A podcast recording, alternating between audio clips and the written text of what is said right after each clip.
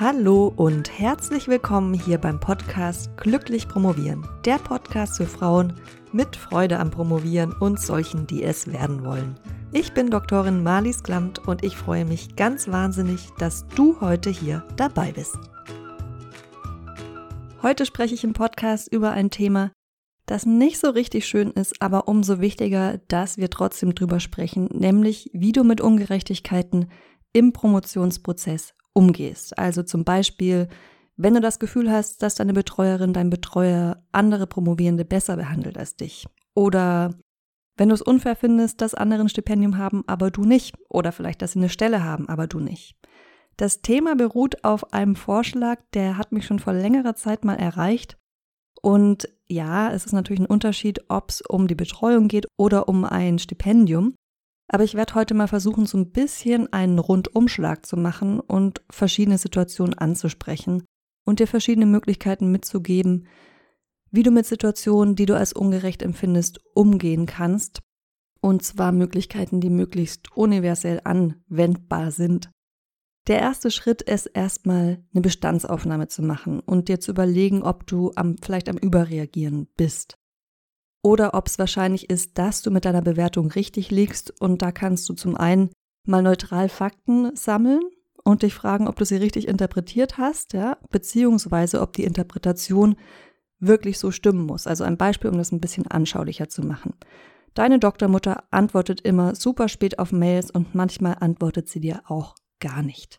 Dann kannst du natürlich erstmal kontrollieren, wie viele Tage liegen wirklich zwischen deiner Mail und ihrer Eventuell kommt es dir nur total lange vor, aber es ist gar nicht so lange. Du bist nur so aufgeregt und nervös, dass es dir vorkommt wie eine Ewigkeit.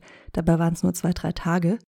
Und dann kannst du natürlich, wenn du die Möglichkeit hast, das rauszufinden, auch mal nachfragen, wie lange sie braucht, um anderen zu antworten. Ja? Oder ob sie da immer antwortet oder ob ihr das manchmal einfach untergeht und das vielleicht nicht das beste Kommunikationsmittel ist. Neben dieser neutralen Sammlung von Fakten ist es auch eine gute Idee, mal mit einer neutralen Person, also der Person, die nicht mit drin hängt in der Situation, durchzusprechen, ob deine Einschätzung richtig ist oder nicht. Und zwar am besten eine Person, die dir nicht nur mit allem Recht gibt und sagt, ja, ja, das, da hast du sicher recht und das ist auf jeden Fall so, sondern eine, die auch versucht, einen objektiven Blick einzunehmen. Die kann die Person kennen, mit der du Probleme hast. Also nehmen wir mal an, das wäre deine Doktormutter, dein Doktorvater, mit denen es Probleme gibt. Aber wenn sie die kennt, dann würde ich schon schauen, dass es auf jeden Fall eine Vertrauensperson ist und dass dann nachher nicht noch mehr Konflikte gibt, als du vorher schon hast. Jetzt zu der Situation mit dem Stipendium. Wenn du dich vergebens um ein Stipendium bemüht hast, ist zum Beispiel eine Möglichkeit, mal die Zahlen zu recherchieren und zu schauen, wie viele Stipendien auf wie viele Bewerbungen kommen. Beziehungsweise andersrum ist es wahrscheinlich logischer, wie viele Bewerbungen auf viele, wie viele Stipendien kommen. Und bei den meisten Stiftungen ist das echt ein geringer Prozentsatz. Ich hatte mir die Mühe selbst mal gemacht, als ich am Promovieren war, das zu recherchieren und habe das bei den meisten Stiftungen, bei denen ich mich beworben habe, auch gefunden. War nicht so ganz einfach, aber manche veröffentlichen das oder du kannst nachfragen und das ist wirklich, es waren wirklich nur sehr wenig Prozent von der Anzahl der Bewerbungen, die die haben. Ja, also mach dir einfach auch nochmal bewusst, dass du bei weitem nicht die Einzige bist, die abgelehnt wird sondern dass du dich im Gegenteil in der Mehrheit befindest, falls deine Bewerbung nicht positiv aufgenommen wird bzw. nicht bewilligt wird. Der zweite Schritt, nachdem wir jetzt mit einer anderen Person drüber gesprochen haben bzw. neutral die Fakten gesammelt haben, ist zu versuchen, die Situation zu klären. Also nehmen wir jetzt mal an, du bist wirklich in einer Situation, in der du unfair behandelt wirst dann hängt es natürlich sehr davon ab, wie, wie der Schweregrad dieser Situation ist und wie sehr du wirklich darunter leidest. Ja, ich würde auch mit einbeziehen, wie lange du die Situation noch aushalten musst. Also wenn du ganz am Anfang der Promotion bist und massive Probleme mit deiner Betreuung hast, ist das was anderes, wie wenn du fast fertig bist und weißt, du musst jetzt eigentlich nur noch ein paar Wochen oder im schlimmsten paar Monate aushalten und dann wird die Situation sich von selbst lösen. Stell dir hier auch die Frage, wie schlimm die Situation wirklich sein muss, damit sie für dich auf keinen Fall mehr tragbar ist. Also wo ist deine Grenze? Ich würde die Grenze zum Beispiel für mich da ziehen, wo Mobbing beginnt oder wo eine Diskriminierung beginnt. Und überleg dir, wo deine Grenze da ist, deine persönliche und was du bereit bist auszuhalten und wo du anfängst, dich selbst zu verleugnen oder kaputt zu machen. Und dann, wenn das eine Möglichkeit ist, wenn das geht und dir sinnvoll erscheint, dann versuch das Gespräch zu suchen. Also wenn du eigentlich zum Beispiel ein gutes Verhältnis oder einen Doktorvater hast, aber manche Dinge einfach nicht so laufen, wie du sie gerne hättest, dann kannst du Dinge auch direkt ansprechen. Zum einen zum Beispiel über Fakten.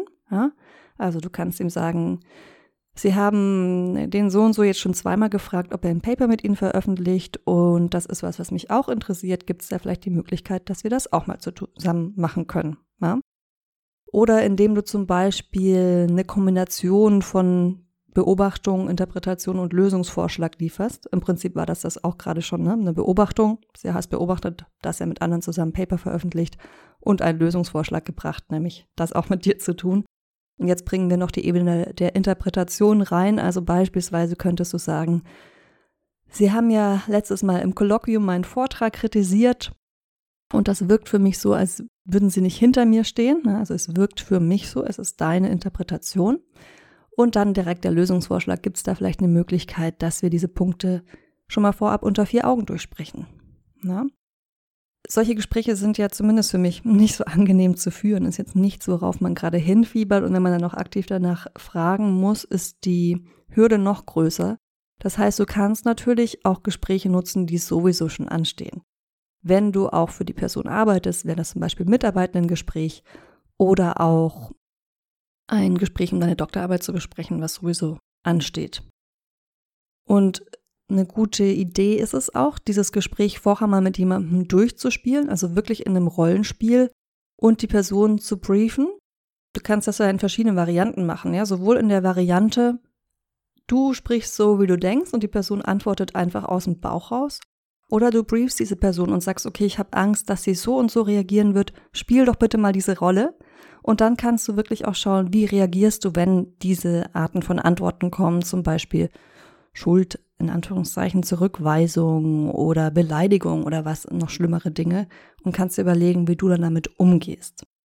Wenn du jetzt schon vorher das Gefühl hast, dass so ein Gespräch hochgradig ungerecht verlaufen könnte, dann überleg dir, ob du vielleicht jemanden mit in das Gespräch nimmst. Das kann ein Kollege oder eine Kollegin sein, eine andere Promovendin oder aber auch jemand Offizielles, also zum Beispiel eine Gleichstellungsbeauftragte oder die Schwerbehindertenvertretung. Also da hängt es natürlich davon ab, was die Ursache des Problems ist und wer hier auch eine Zuständigkeit hat, dir zu helfen. Da würde ich an deiner Stelle einfach mal auf der Website deiner Universität, deiner Hochschule nach Möglichkeiten suchen. Oder wenn du da nicht fündig wirst, dann frag direkt nach. Ja? Also geh zum Beispiel über eine Stelle, die einen Überblick hat, zum Beispiel die zentrale Studierendenverwaltung, das Studierendensekretariat und frag nach, wo du dich hinwenden kannst mit deiner Art von Problem, um Unterstützung zu bekommen. An manchen Hochschulen gibt es auch eine Konfliktberatungsstelle, bei der kannst du dich beraten lassen und die sind auch verpflichtet, deine Geschichte vertraulich zu behandeln. Da müsstest du nochmal überprüfen, ob das was ist, was dann nur für Mitarbeitende geht oder auch für Doktorandinnen und Doktoranden allgemein. Im schlimmsten Fall ist es natürlich auch eine Möglichkeit, den Betreuer, die Betreuerin zu wechseln. Das ist allerdings, das sage ich dir ganz offen, nicht so ganz einfach und mit einigem Aufwand verbunden. Aber es ist nicht unmöglich. Und wenn du dir dazu eine Mutmachergeschichte anhören willst, dann kann ich dir das Interview mit Professorin Yvonne Knospe empfehlen. Das habe ich im Mai hier im Podcast veröffentlicht.